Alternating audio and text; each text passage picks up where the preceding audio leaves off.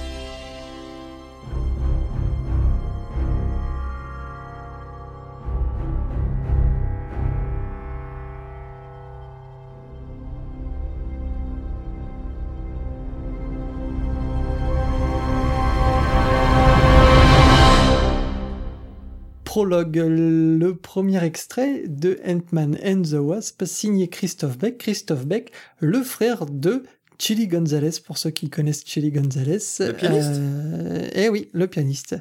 Une petite anecdote euh, croustillante hein, déjà dès le début, on vous donne déjà plein d'infos.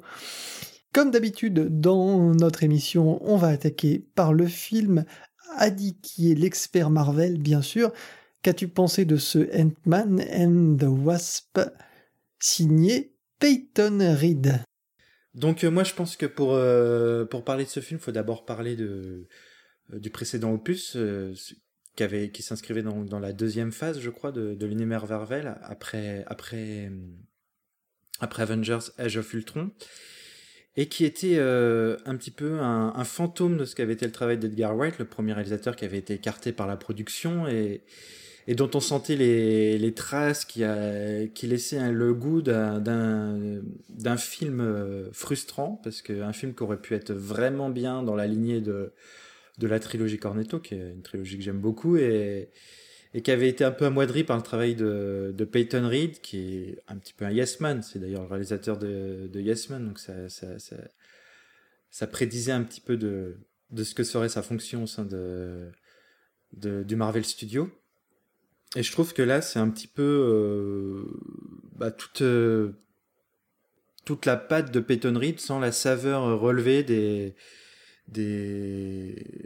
de l'écriture d'Edgar Wright qui manque beaucoup. Moi, je, trouve qu'on sent vraiment la différence. Et pour moi, il y a aussi un, retour en arrière avec ce avec ce film dans la chronologie Marvel où, euh, on retombe dans les mêmes travers de, de ce qu'on avait il y a 3, 4, 5 ans avec des, avec des méchants un petit peu sans réels enjeux, euh, qui manquent, euh, avec un scénario qui manque de l'ampleur que, que commence à prendre le, l'univers euh, l'univers Marvel. C'est un petit peu le but du film c'est vrai mais je trouve que c'est pas c'est pas contrebalancé par euh, par une finesse d'écriture ou euh, un humour intelligent. C'est ouais c'est une petite déception ce film. Je dirais pas qu'il est mauvais il est plaisant à regarder mais il se laisse regarder quoi je j'en garderai pas un souvenir impérissable et ce sera loin d'être mon, mon préféré de, de la troisième phase et, de l'univers Marvel en général. Bah écoute, moi, pour. Euh, je suis pas du tout d'accord. Je trouve que c'est vraiment un super film, moi, qui s'inscrit vraiment dans la lignée du premier, que j'avais déjà beaucoup aimé par rapport à d'autres choses que je trouve beaucoup plus ternes, justement, euh, comme tu dis, chez, chez Marvel. On va pas revenir dessus, hein, puisque j'en parle déjà assez. Hein, J'ai déjà traité de ça dans d'autres émissions. Euh, mais toujours est-il que euh, dans, dans Ant-Man, je trouvais qu'il y avait vraiment quelque chose de frais euh, qui jouait beaucoup, moi je trouve, avec le personnage en lui-même déjà. Le fait qu'il puisse réduire et augmenter sa taille, je trouvais que dans le, ça dynamisait vraiment la mise en scène, qui est vraiment peut-être moi je trouve le point que je trouve le plus souvent négatif dans les films Marvel, c'est la mise en scène un peu un peu bateau. Euh, et dans ce Ant-Man, forcément, avec le personnage et ses changements d'échelle, eh ben il y avait quelque chose qui, qui donnait vraiment un vent frais. Euh, il y avait ça surfait un petit peu du côté de, de Chérie, j'ai rétréci les gosses. Donc ça, ça ça appelait aussi un petit peu un petit peu l'enfance. Moi, c'était vraiment euh, c'était vraiment quelque chose qui me plaisait beaucoup. Et du coup, avec ce deuxième épisode, eh ben, je trouve que c'est tout à fait dans la lignée du premier, en, un peu plus fun presque. Non, c'est même pas presque. Pour moi, c'est plus fun que le premier. Alors, j'ai pas revu le premier hein, depuis la, première vision au cinéma, donc je l'ai vu qu'une fois. Euh, faudrait peut-être que je me replonge dedans pour en avoir une idée vraiment claire en, en, comparant les deux. Mais dans ce deuxième, tout est un peu plus gros forcément. Il y a ces agrandissements d'objets, euh, ce, le, le, fait de venir vraiment énorme. Alors je crois que ça y était aussi un petit peu dans le premier, mais euh, non, ça y était dans Civil War. Oui, alors voilà, c'est pour ça. Moi, je l'avais pas vu dans Civil War puisque j'ai pas vu Civil War. Donc du coup, il y avait, il y avait quelque chose aussi un peu de, de, de neuf. Il y a ce deuxième personnage, euh, je trouve, qui apporte beaucoup, hein, la guêpe, euh, qui est jouée par euh, Evangeline euh, Lilly, qui jouait dans euh, le Hobbit, hein, pour ceux qui s'en rappellent, qui fait la, qui fait la. Et puis dans Lost surtout. Et puis, et puis dans Lost, euh, sûrement. Moi, j'avais vu que le premier épisode de Lost, donc ça remonte à. Là, pour le coup, t'as manqué quelque chose. mais, euh, mais voilà, je trouve que le, duo marche très très bien. Moi j'aime bien Paul Rudd, je trouve qu'il joue vraiment bien. son personnage. Euh, et pour le coup, là aussi, c'est quelque chose que j'aime généralement pas trop chez Marvel. C'est cet humour omniprésent que je trouve un peu gras, un peu chiant et qui casse tout le côté héroïque. Mais là, pour ce personnage, je trouve que il y a un humour qui s'y prête parce que euh, il y a une sorte de légèreté, vraiment. Euh, et cette légèreté, du coup, toutes les situations comiques, je les trouve très très drôles. Alors, il y a cette scène euh, où on retrouve Scott euh, au lycée, au collège, en petit format, en essayant de, en essayant de de, de, récupérer le, trophée où, où, se retrouve caché le costume. Enfin bref, je vais pas vous raconter toute l'histoire. Il y a aussi le second couteau, euh, Michael Pena, euh, qui je trouve apporte un côté vraiment euh, très très comique. Louis, surtout sa manière de raconter les histoires qui était déjà utilisée dans le premier qu'on retrouve dans le 2, qui est aussi un peu à la manière, je pense, hein, de, de, choses qu'on peut revoir dans le cinéma. Je sais pas si c'est une touche vraiment plus d'Edgar White ou de Peyton Reed, mais je pense qu'on retrouve un peu ça dans le, dans le cinéma d'Edgar White, dans la trilogie Cornetto, sur, sur la fin mais sur la façon de raconter les ah, bah histoires et de revenir en arrière. C'est clairement du Edgar White. Enfin, tous les passages où euh, il raconte son histoire ou le doublage, enfin les idées de mise en scène, moi, moi enfin, c'est évident que ça vient d'Edgar White pour moi. Après, je me trompe peut-être, mais je trouve que ça marche très très bien ici, euh, malgré le fait qu'Edgar White soit plus là. Bah oui, mais du coup, c'est la même chose. Ça, c'est très très. Ouais, bah, c'est la même chose, mais ça marche très bien. Moi, ça me fait toujours aussi aussi rire quand il raconte l'histoire dans la bouche, dans sa bouche, avec le avec les autres acteurs. Je trouve que c'est c'est certes c'est déjà vu revu, mais ça marche ça marche très très bien. J'aimerais rebondir un petit peu euh, sur ce que tu dis avant de, passer à la suite parce que tu, dis euh, que la mise en scène euh, t'a beaucoup plu. Moi, je trouve que justement, c'est c'est vraiment, mais c'était déjà le cas dans dans le premier, c'est c'est le la franchise Marvel où ça se sent le plus, la dichotomie justement entre euh, les scènes qui sont purement euh, issues de, digital, enfin, les, scènes où c'est que des effets spéciaux faits par ILM, ou comme tu dis, le jeu sur les échelles. Je me rappelle d'une scène dans le premier, dans la baignoire, euh, la première fois qu'il rétrécit, puis là, euh, pas, pas, mal de choses où, ouais, où il y a des vraies idées de mise en scène et, où ça en jette, et le côté euh, purement euh, plus où ça va être des scènes de dialogue ou d'exposition où là c'est un petit peu un petit peu plat où, où, je vois pas où tu as pu voir euh, l'originalité de, de, de, la mise en scène. Mais euh, du coup ça, ça ça tranche quand même entre les deux. Après ça peut plaire ouais mais alors oui, il y a, y a, certes, c'est pas, c'est pas, on n'est pas dans la psychologie fine de la mise en scène parce que euh, il n'y a pas de, le, cadrage, le, c'est pas, c'est pas réfléchi comme peut l'être pour, pour, pour certains thrillers. C'est pas, c'est pas une réalisation Hitchcockienne. On, on, s'entend bien sûr, mais euh, le fait est que ne serait-ce que ce paramètre-là joue beaucoup sur la mise en scène et finalement dynamise beaucoup l'ensemble. Donc certes, euh, tu te retrouves avec des scènes parfois un peu bah, un peu classique, je dirais, un peu euh, comme peuvent l'être euh, la plupart ou beaucoup de films Marvel. Mais justement, c'est dynamisé par ça et ces scènes-là, elles sont elles sont très nombreuses. Hein.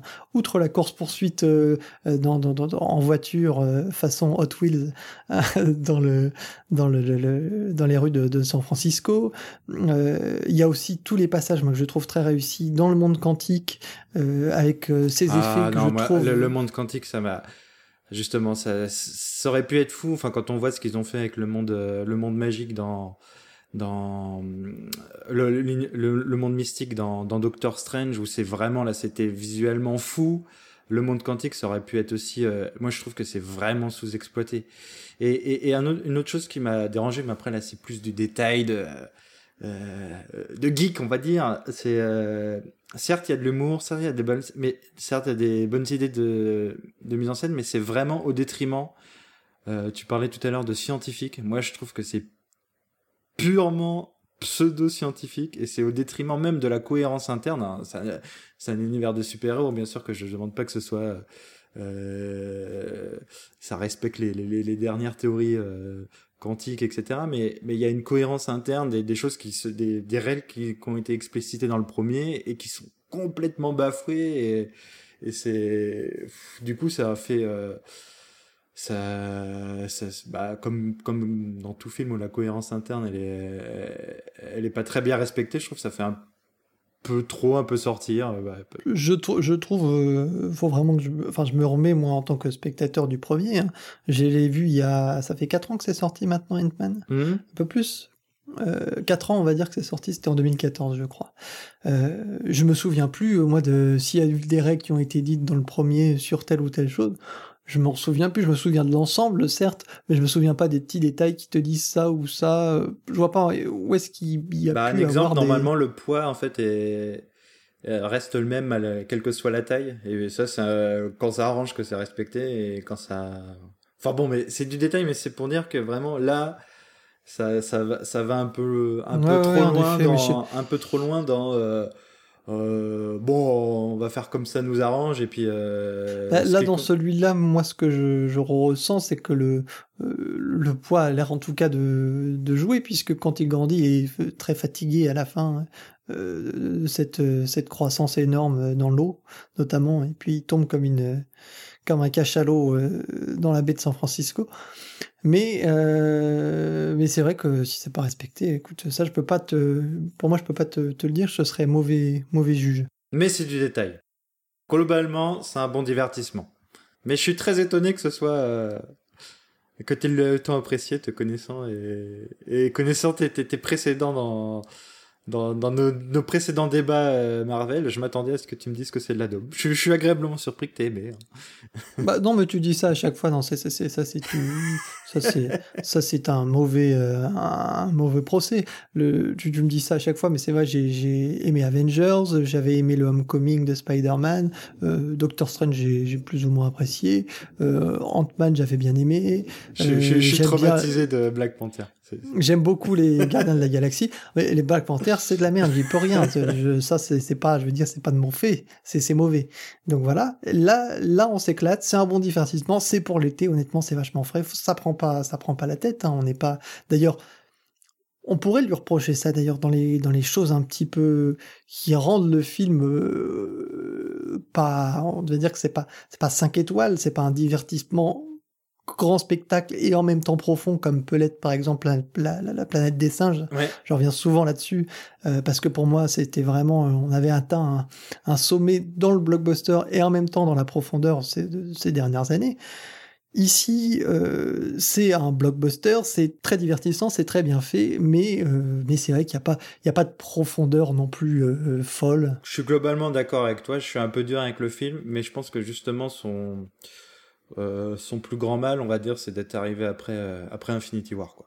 C'est sa place, dans, comme j'ai dit tout à l'heure, dans la chronologie Marvel qui me fait un petit peu avoir une certaine frustration, une certaine, une certaine déception, mais c'est parce que euh, ouais, le film d'avant m'a vraiment plu et, malgré tout ça joue, parce que, encore une fois, moi je pense que ça se regarde comme une série. Quoi, donc, oui, non, c'est sûr. Après, moi, j'ai bien aimé, euh, j'avais bien aimé, euh, beaucoup aimé, même Avengers Infinity mm. War. Hein. Euh, mais dans le dans son genre, je trouve qu'Ant-Man est, plus ou moins au même niveau de le, et le le, le, le 2, moi, vraiment me satisfait pleinement. Je comprends pas vraiment tous les gens qui lui tombent dessus, mais bon, comme souvent, j'ai l'impression qu'il y a un peu un décalage parfois avec ce que j'entends et ce que je constate, mais, mais bon, c'est pas gênant. Après, on peut aussi lui reprocher quelques facilités dans le scénario. C'est vrai, les MacGuffin un peu évidents avec le, entre entre la valise la valise à roulettes de façon euh, euh, façon laboratoire, là, le laboratoire bah qui ça, se rétrécit. Alors certes, c'est pas aussi euh, c'est pas aussi poussé, hein, surtout euh, par rapport à Avengers, hein, qui pour le coup avait placé vraiment un ennemi niveau vraiment costaud, avec vraiment une histoire, vraiment vraiment une motivation claire, nette et sur lequel on pouvait vraiment s'identifier. Là, euh, c'est un peu classique, beaucoup plus classique. Hein, le, Moi, je dirais même ses motivations. Hein, mais après, je trouve qu'elle est assez, elle s'en sort bien. Ce, cette, euh, cet Avastar, ce, fantôme euh, joué par par une, jolie actrice d'ailleurs, qui s'appelle Anna John Kamen. Voilà, euh, voilà ce qu'on peut dire pour, euh, le film Ant-Man et ben, je vous propose de, de, continuer et cette fois de fouiller dans ce qui nous intéresse bien sûr, c'est la musique puisque Mélodie en sous-sol, chez nous c'est la musique. On va passer au deuxième extrait de ce Ant-Man and the Wasp. L'extrait s'appelle Little Nudge à la baguette, Christophe Beck.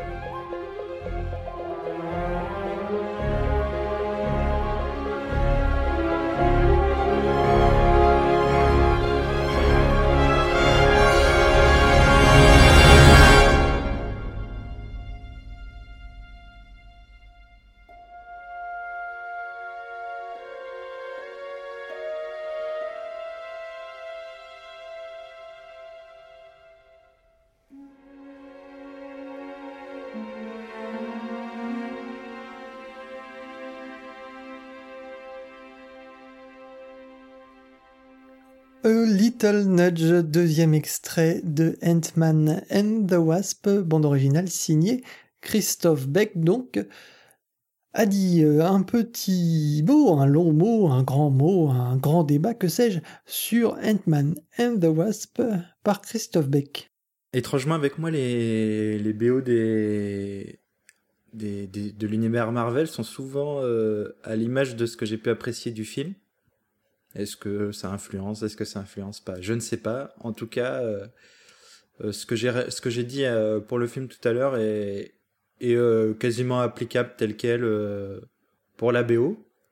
Elle n'est pas désagréable. C'est c'est des musiques qui accompagnent de manière efficace et et pertinente l'action, mais c'est des musiques voilà qui sont pas sont pas désagréables, mais qui qui auraient pu être les, les musiques temporaires, les pistes temporaires que les réalisateurs et la production mettent euh, souvent dans les gros blockbusters et notamment les Marvel pour euh, euh, pour un peu orienter ce que va devoir faire le compositeur et pour faciliter le montage très rapidement, j'aurais probablement pas vu la différence. C'est difficile pour moi de trouver une identité à cette BO, de me dire c'est Ant-Man, certes il y a un petit thème qui est, moi je trouve à peine reconnaissable d'ailleurs, c'est, c'est, il manque vraiment d'identité, il est un petit peu générique et pour moi toute la BO est un peu générique et ce qui fait que c'est pas une mauvaise BO, ça accompagne, ça accompagne bien le film, mais c'est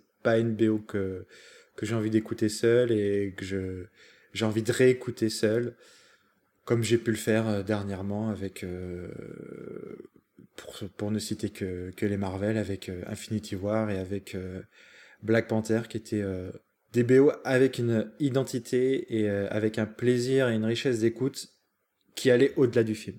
Eh ben écoute, moi, pour, euh, être encore euh, dans, l'opposé, hein, puisque euh, ben, contrairement à toi, je trouve que c'est une très bonne, enfin peut-être pas très bonne, mais c'est une bonne bande originale, tout à fait tout à fait entraînante, qui est dans l'esprit tout à fait du film. je ne sais pas si tu avais aimé, toi, le premier Ant-Man de Christophe Beck. Je, je l'avais pas beaucoup. C'est pas une méo que je que je maîtrise bien. Je l'avais pas beaucoup réécouté, non, parce que déjà, je trouvais ça un petit peu sans saveur comme celle-là, mais euh, mais mais je me rappelle que c'était quand même très efficace, que que c'était un petit peu au-dessus de ce qui se faisait à ce moment-là dans les Marvel. Ah, c'était largement au-dessus. Hein. C'était vraiment. Moi, je trouve que c'était une bande originale qui avait redynamisé vraiment euh, les Marvel. Hein. C'était un peu avant Doctor Strange. Euh, et il y avait une richesse, a une richesse dans l'instrumentation de ce Ant-Man qui joue aussi beaucoup euh, et là aussi hein, qui est le reflet un peu de cette différence d'échelle et de ce cette richesse dans la mise en scène. Euh, où on passe vraiment de moments très discrets à des choses beaucoup plus cuivrées, beaucoup plus costauds, hein, comme des changements d'échelle en fait permanents, qui était un peu la base finalement, euh, la base du thème d'Ant-Man. Euh, mais justement, je trouve que dans celui-là, euh, le Christophe Beck ne reprend pas totalement les recettes de, de, de, de son premier, puisque euh, déjà il change de thématique. On a, on retrouve pas spécial, on la retrouve un petit peu citée de temps en temps, euh, par-ci par-là, un début, même une thématique un peu plus globale du, du thème de Ant-Man, mais il a vraiment redéployé une thématique pour Ant-Man and the Wasp, ce qui était déjà, ce qui est assez osé hein, finalement de pas réexploiter le, propre univers qu'il avait créé, euh, enfin en tout cas mélodiquement, euh, pas, totalement, mais, euh, mais on retrouve bien sûr la patte, l'énergie de, de Christophe Beck dans ce Ant-Man and, and, the Wasp, qui joue beaucoup sur les variations. Le reproche qu'on pourrait lui faire, c'est peut-être justement dans la thématique, parce que euh, la, la, trame thématique peut-être un peu, un, peu, un peu mince. Oui, il aurait pu avoir quelque chose d'un peu plus, d'un peu plus marquant sur euh, plus, plusieurs mélodies marquantes, mais on retrouve un peu euh, dans l'idée ce qu'avait fait Michael Giacchino, je trouve, pour Spider-Man Homecoming, c'est-à-dire beaucoup de variations d'un thème principal. Et dans, dans sa Christophe Beck s'en amuse beaucoup. Et je vous propose, pour illustrer euh, cela, d'écouter un troisième extrait qui s'appelle World's Greatest Grandma, qui est justement le passage où, euh, Scott va récupérer euh, le trophée dans le dans le dans l'école de sa fille et euh, c'est un passage un peu, un truculent où euh, Christophe Beck s'amuse beaucoup. Il y a un côté en même temps très euh, qui joue beaucoup sur la jeunesse avec un, un, côté un peu jeu vidéo à l'ancienne. vous allez écouter ça, c'est assez drôle.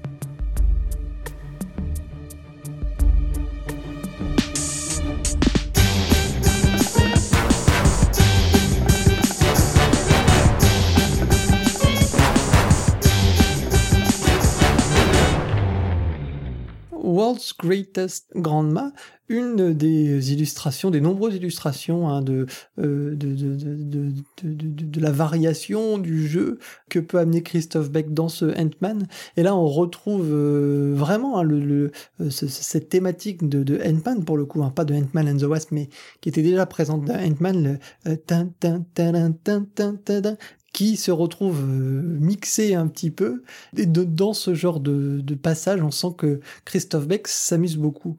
Euh, pour reparler de, l'extrait de tout à l'heure, Little Nudge, euh, on retrouvait là pour le coup une thématique bien plus ample, quelque chose de, de beaucoup plus beaucoup plus classique, mais qui est aussi très réussi, qui joue un petit peu sur euh, la relation hein, euh, qu'a la guêpe avec sa maman, donc quelque chose qui est pas dans la romance, mais qui est plutôt dans la plutôt dans la filiation, qui est un thème très très fort d'un point de vue émotif et que je trouve euh, là aussi très bon. Donc donc voilà, ça fait deux, deux, titres déjà que je trouve très intéressants, plus le prologue bien sûr. Adi, tu voulais dire quelque chose par rapport à... On a évoqué Spider-Man. Oui, oui, je voulais rebondir à ce que tu as, as, dit par rapport à, avant de passer cet extrait. Euh, c'est vrai que ça, le travail peut faire penser un petit peu à celui de Spider-Man, mais moi Spider-Man, je rappelle, c'était, euh, enfin, je, je rappelle juste pour euh, que c'était une BO que j'avais vraiment beaucoup aimé, que c'était une de mes BO préférées de, son année de sortie d'ailleurs, parce qu'il y avait quelque chose que je retrouve pas ici, c'était une certaine organicité, une certaine fluidité, une certaine évidence dans dans l'orchestration, euh, justement, la réorchestration du thème, euh, la continuité. Là, je trouve ça un petit peu, par exemple, dans le morceau qu'on vient de voir. Bon, là, c'est fait exprès que ce soit synthétique, mais même dans toute la BO, je trouve un aspect synthétique, artificiel, un petit peu, un petit peu, un petit peu coupé, euh, manque, un manque de lion, un manque de, quelque chose qui fait que, certes, dans l'idée, le travail est le même, mais moi, je trouve ça très réussi sur Spider-Man, et là, je trouve ça quelconque. On va euh, écouter un, nouvel extrait de ce Ant-Man and the Wasp qui s'appelle It Ain't Over Till the Wasp Lady Stings. Ça fait un, beau titre, hein. mais euh, ce titre-là, si je me trompe pas, on le retrouve plutôt à la fin. Mais je veux pas trop m'avancer. En tout cas, euh, c'est vraiment le thème principal, le grand thème de ce Ant-Man and the Wasp qui porte le film et que je trouve euh, ben, très très bon aussi, hein, très très très dynamique, euh, très riche. On va l'écouter puis on en reparle un petit peu ensuite.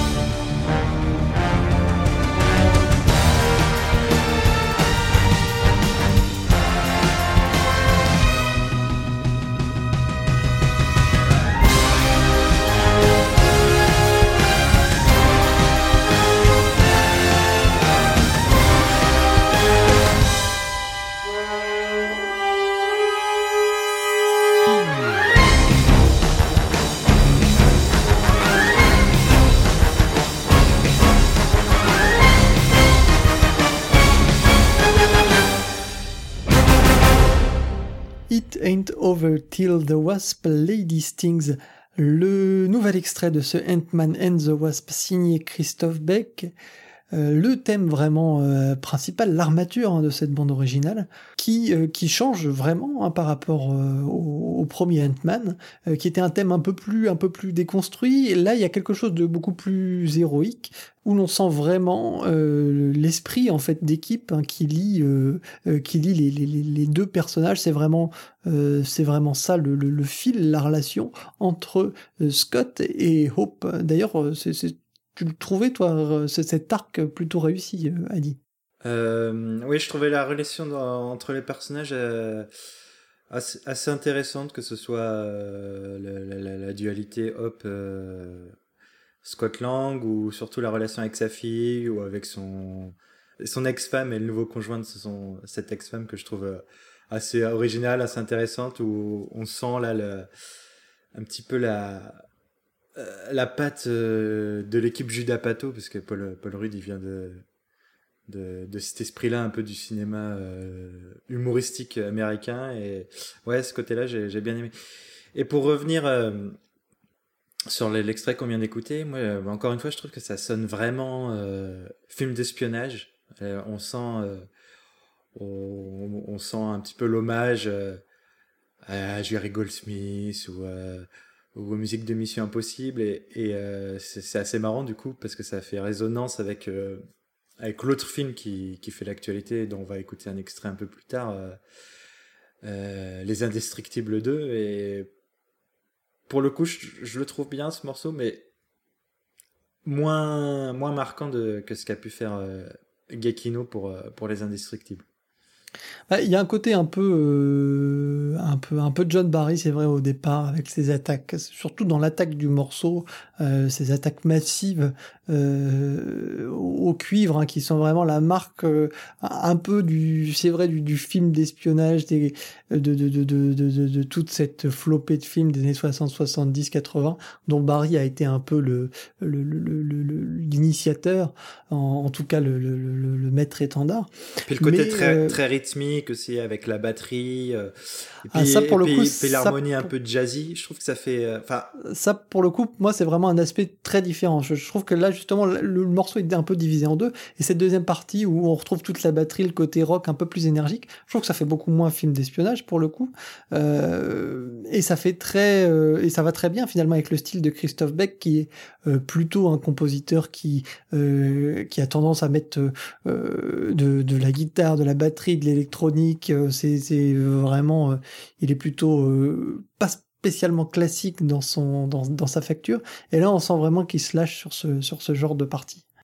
On va euh, passer le dernier extrait de ce Ant-Man and the Wasp pour euh, donner un côté peut-être un peu moins euh, séduisant de la bande originale. Moi, j'ai trouvé que le, la thématique de cette méchante Ava était, était un peu moins réussie. Vous allez pouvoir vous-même juger avec euh, avec ce Ava Story. Christophe Beck lui-même se s'en détache un petit peu hein, dans, dans, dans, les interviews. Euh, il raconte que il, a un peu levé le pied, c'est-à-dire qu'il y avait quelque chose de beaucoup plus sombre euh, et beaucoup plus marqué chez chez le personnage musicalement, euh, qui tournait presque vers le Terminator. Euh, c'est ce qu'il explique. Et il a un peu un peu un peu levé le pied, rétro rétro pédalé. Alors on va écouter ce Ava Story qui euh, qui fait le travail, mais qui, euh, qui n'a rien non plus d'exceptionnel. Mais comme ça, ça vous donnera un aspect beaucoup plus euh, global de ce Ant-Man and the Wasp.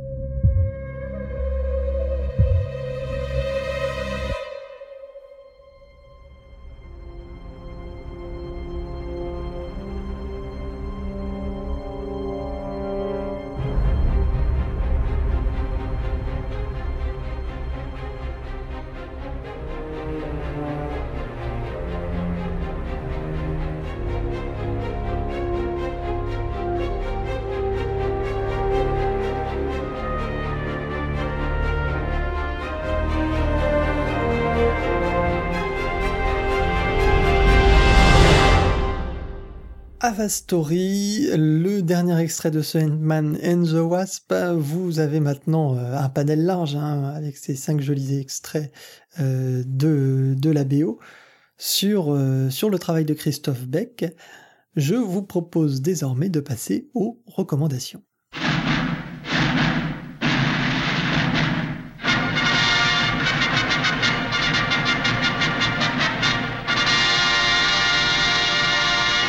Les recommandations euh, vont tourner autour eh bien, un petit peu de, euh, de, ce jeu d'échelle qui fait toute la, je trouve l'intérêt de cette euh, de, ces films, hein, Ant-Man. Donc on a, on a pioché un petit peu dans nos souvenirs et le premier extrait de nos recommandations, c'est Il était une fois la vie avec une bande originale euh, culte hein, que vous avez sûrement entendu dans votre jeunesse si vous avez regardé la série. Euh, il y avait Il était une fois la vie, Il était une fois l'espace, Il était une fois l'histoire. Moi j'étais plus attaché à Il était une fois l'histoire, mais je sais que beaucoup ont été bercés avec Il était une fois la vie. Il était une fois les découvreurs aussi. Ah moi j'étais très attaché à Il était une fois les découvreurs. et je vous propose d'écouter un, extrait de euh, Il était une fois la vie donc. L'extrait en question s'appelle Petite visite du corps humain où on a ce côté un petit peu, un petit peu jazzy euh, de, euh, de cette bande originale.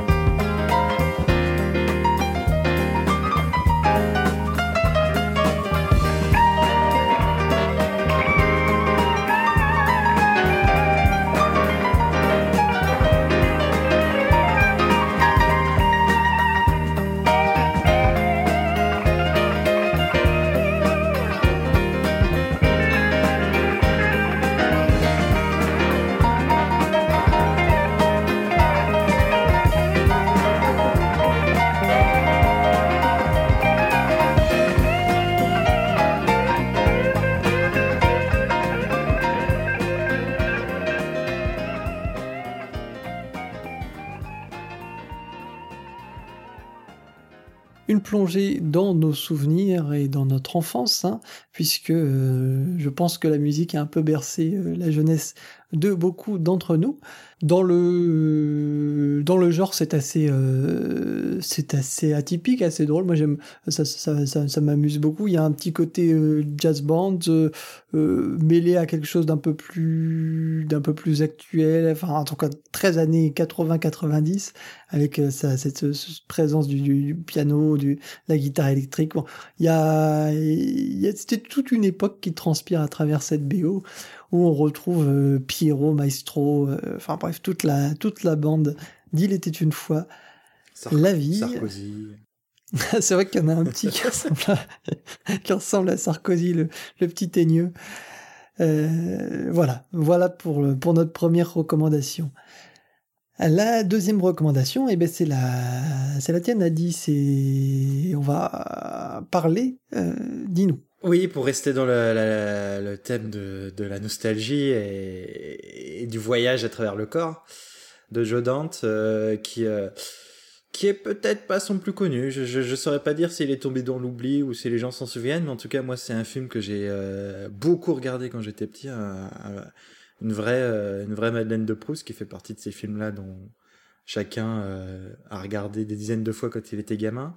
C'est l'aventure intérieure, euh, Inner Space en, anglais, peut-être plus connu sous son nom anglais, qui raconte les, aventures de Tuck, euh, un lieutenant de la marine qui se retrouve euh, par moult péripéties euh, euh, dans le corps de, de, Jack Putter et un simple employé de marché et qui, qui va dans une petite capsule miniaturisée se battre que contre de, de, villes euh, corporatistes qui essayent de, de piquer la technologie, qui est un film euh, euh, vraiment plaisant et, dont la BO est signée Jerry Goldsmith, dans une BO assez typique de ce qu'il a pu faire dans les années 80, plein, plein de folie, plein, plein d'originalité, ce qui manquait peut-être justement à la BO d'Ant-Man pour moi, et avec beaucoup pour le coup, spécifiquement à cette BO, euh, de retour à ce qu'il a pu faire pour les BO de western, euh, avec un petit côté euh, Ennio Morricone, mais un petit côté très propre à lui quand même, euh, où on reconnaît. Enfin, c'est une BO typique de de Jerry Goldsmith. Quand on aime Jerry Goldsmith, on peut on peut qu'aimer cette BO, et, et je vous propose d'écouter un extrait.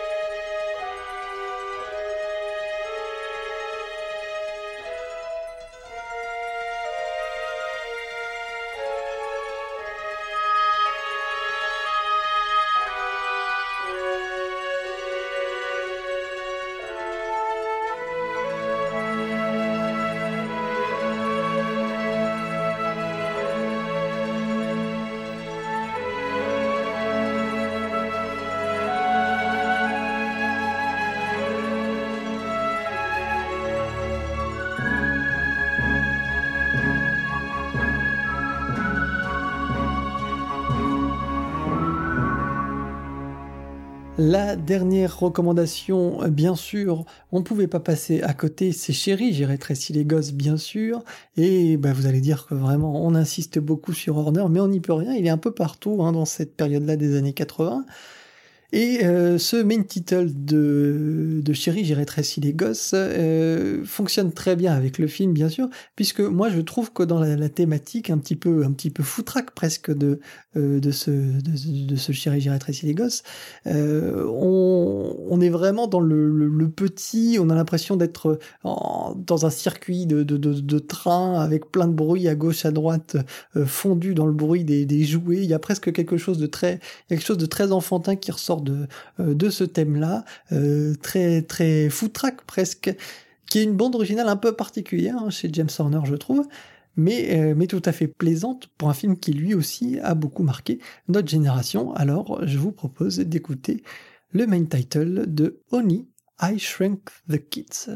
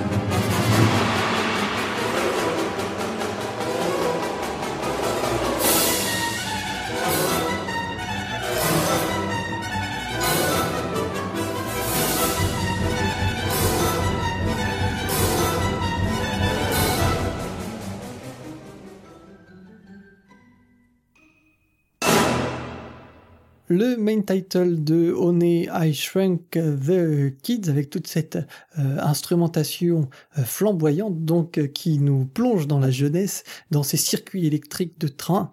Enfin moi c'est l'impression que j'en ai et, que j'en que j'en garde un petit peu on se retrouve à l'échelle du plus petit entouré par cette forêt de, jouets qu'on retrouve avec l'utilisation tu disais Adi. Bah, j'ai l'impression de reconnaître de la crécelle ouais qui est qui est assez euh, typique de,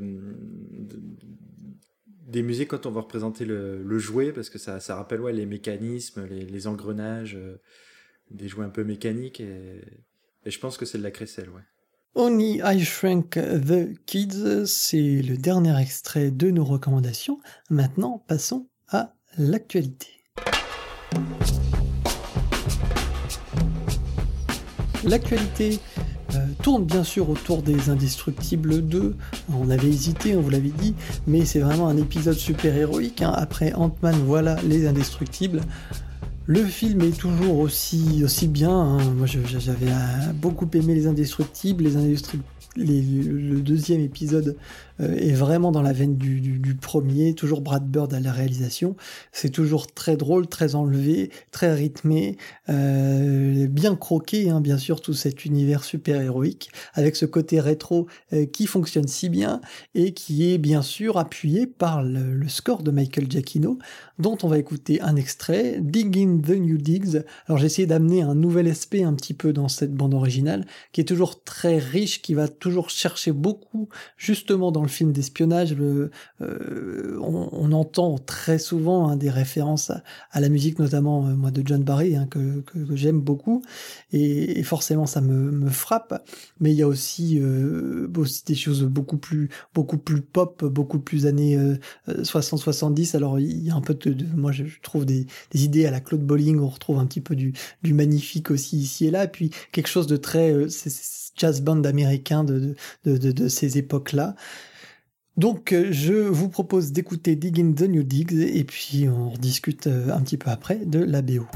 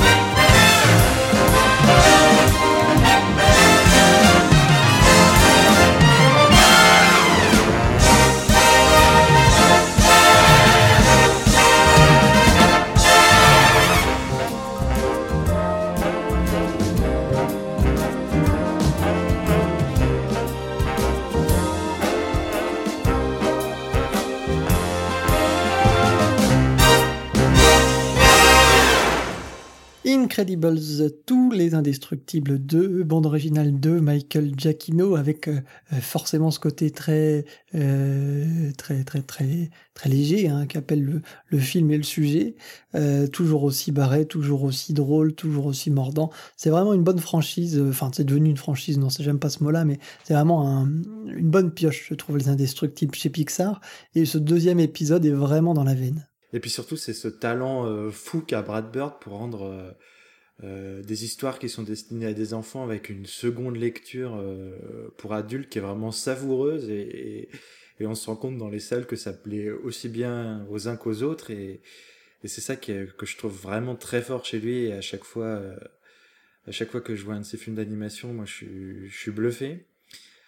J'étais bizarrement pas particulièrement fan du 1 même si j'appréciais quand même, mais euh, alors que ce deux-là m'a vraiment, vraiment plu. Je trouve qu'il il arrivait à renouveler les thématiques et à les apporter euh, euh, très loin, et puis et puis avec des surprises, des rebondissements.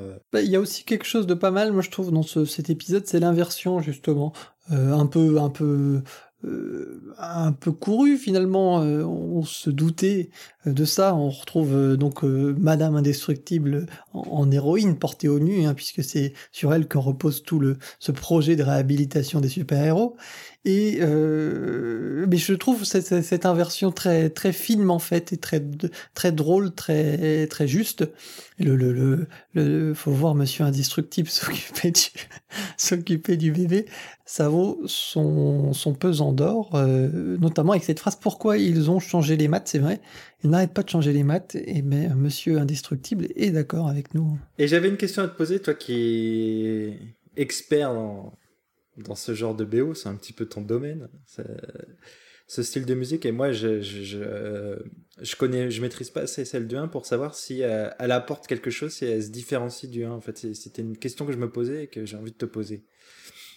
Bah, j'ai envie de dire que c'est vraiment dans la continuité. Hein. Il n'y a pas de, il n'y a pas d'innovation par rapport au, premier Fort. On reste vraiment dans cet esprit-là, hein, cet esprit très très espiègle un petit peu du film d'espionnage. Alors parfois avec ses ces, ces, grandes entrées triomphantes euh, avec euh, avec ces, justement euh, ces, cuivres et puis euh, dans les moments d'action aussi c'est porté de façon très très traditionnelle dans cette veine là là dans l'extrait que nous venons d'entendre Digging the New Digs avec le cette touche un peu un peu légère presque estivale on retrouve quelque chose de, de très aussi là John Barry moi je, je, je fais un parallèle avec un morceau qui s'appelle Into Miami euh, qu'on retrouve dans Goldfinger euh, et qui euh, qui lance presque le presque le film où on se, se, retrouve dans Miami où James Bond où James Bond épie la partie de cartes entre entre Goldfinger et, et un adversaire. Il y a, y a tout un jeu de triche là-dessus, mais il y a quelque chose de très de très de très léger. Et sur ça, euh, c'est vrai que Giacchino croque bien la chose et on n'a jamais non plus le côté trop dramatique euh, puisque c'est pas du tout le, le, penchant du film. Hein. Il n'y a pas non plus, euh, euh c'est jamais pesant. Donc, euh, c'est dans la veine du premier, il n'y a rien d'innovant euh, de, par rapport à ce qu'avait fait le Giacchino sur le premier. C'est vraiment un hommage à toute cette musique-là, euh, notamment des films d'espionnage. C'est vraiment la première inspiration pour moi. Euh, mais aussi ces films un peu pop, euh, justement des années, des années, des années 70, et ces films d'espionnage comme ont pu l'être, comme ont pu l'être les, les Uncleman, les Missions Impossibles. D'ailleurs, il y a un petit côté aussi euh, euh, dans ce qu'avait fait Uncle Man. Je sais pas si tu te rappelles, c'était The Man from Man Uncle. From Uncle Pemberton, c'est ça? Ah, De, de Pemberton, il y a, il y a il y a vraiment quelque chose aussi là-dedans. Donc, euh, on puise vraiment dans cette dans cette période-là, dans cette richesse-là. il y a du Henry Mancini aussi. C'est vraiment tous ces compositeurs qui ont qui ont tissé et qui ont fait euh, ces, ces, années 60-70, donc Barry, euh, Mancini, puis aussi un petit peu de, de, de la Lochifrine. Donc, donc il y a vraiment, il y a vraiment tout un condensé de cette période-là que restitue très bien Giacchino, bien aidé, je crois, par euh, par son équipe. Mais, mais c'est une autre histoire. En tout cas, ça, ça mérite le, le coup d'oreille. C'est très, euh, très chouette. Mais c'est aussi dans la lignée de ce qu'avait fait Ludovic Bourse sur les, les, les OSS. Hein. On retrouve un petit peu euh, ce genre de, de, de BO. Et, et c'est vrai qu'elles sont toujours, euh, toujours réussies. C'est toujours un plaisir. Et puis c'est toujours très diversifié. Donc il y a, y a vraiment à manger. Le deuxième extrait est beaucoup plus actuel dans, la, composition. On est vraiment dans l'école zimmerienne, entre guillemets, avec euh, Skyscraper de Steve Jablonski. Et on retrouve bien la patte Jablonski dans ce dernier film avec The Rock. L'extrait s'appelle Will and Sarah. On l'écoute et, puis, et puis on conclura ensuite notre émission de Mélodie en sous-sol.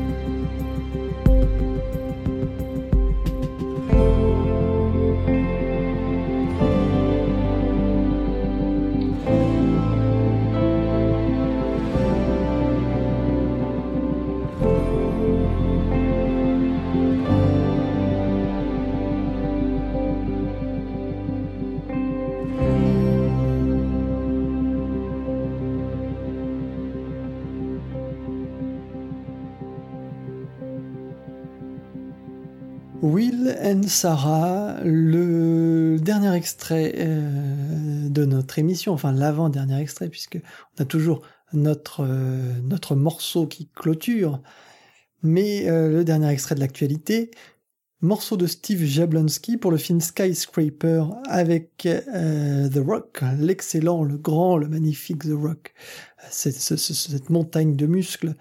Et à la baguette, donc Steve Jablonski, pour un, morceau toujours aussi efficace, je trouve que vraiment euh, dans ce genre, Steve Jablonski n'a pas son pareil. Euh, ce, côté un petit peu euh, rock pop, synth pop des années 90. Voilà, il y a, un petit côté en même temps de ça. Il y a un petit côté presque Top Gun aussi, même très Top Gun dans la rythmique. on retrouvera bien sûr le, Top Gun Anthem, le célèbre Top Gun Anthem d'Harold Faltermeyer. Mais euh, il y, euh, y, a de tout ça euh, dans ce Skyscraper et dans ce morceau qui sent bon les années 80-90. Moi, je suis un vrai nostalgique. Donc, donc j'aime beaucoup Steve Jablonski, qui, bah, qui a aussi ses défauts, bien sûr, mais qui est globalement un compositeur, je trouve, toujours, toujours intéressant. Et ce Skyscraper ne déroge pas à la règle. Mélodie en sous-sol se termine donc. Je vous rappelle que vous pouvez retrouver l'émission sur SoundCloud, sur iTunes, sur Podcast Addict et bien sûr euh, sur lagrandeévasion.fr. Adi, je te remercie bien sûr d'avoir été là euh, pour, euh, pour parler ben, de, de, cette émission super-héroïque qui n'aurait pas pu se faire sans toi, hein, toi l'expert. Bah, c'est moi qui te remercie, hein, c'est toujours un plaisir. Et euh, ben on se retrouve euh, bientôt, euh, Adi, pour un épisode qui dénotera du côté de Retropolis, hein, notre autre, l'autre émission phare sur la Grande Évasion. On vous en dit pas plus, hein, vous, allez voir, ça sera vraiment, ça détonnera peut-être un petit peu dans ce qu'on fait d'habitude. et puis côté mélodie en sous-sol, je pense que on se reverra aussi très très vite pour un film euh, sûrement du côté de Tom Cruise, je n'en dis pas plus. Quel film sera avec mhm. Tom Cruise cet été? Grand mystère. On se quitte bien sûr avec Christophe Beck et la jolie bande originale de Ant-Man and the Wasp. L'extrait s'appelle Tracker Swarm, où on retrouve tout le dynamisme de cette bande originale qui fera votre été à n'en pas douter. On se retrouve donc très vite. Ciao ciao Música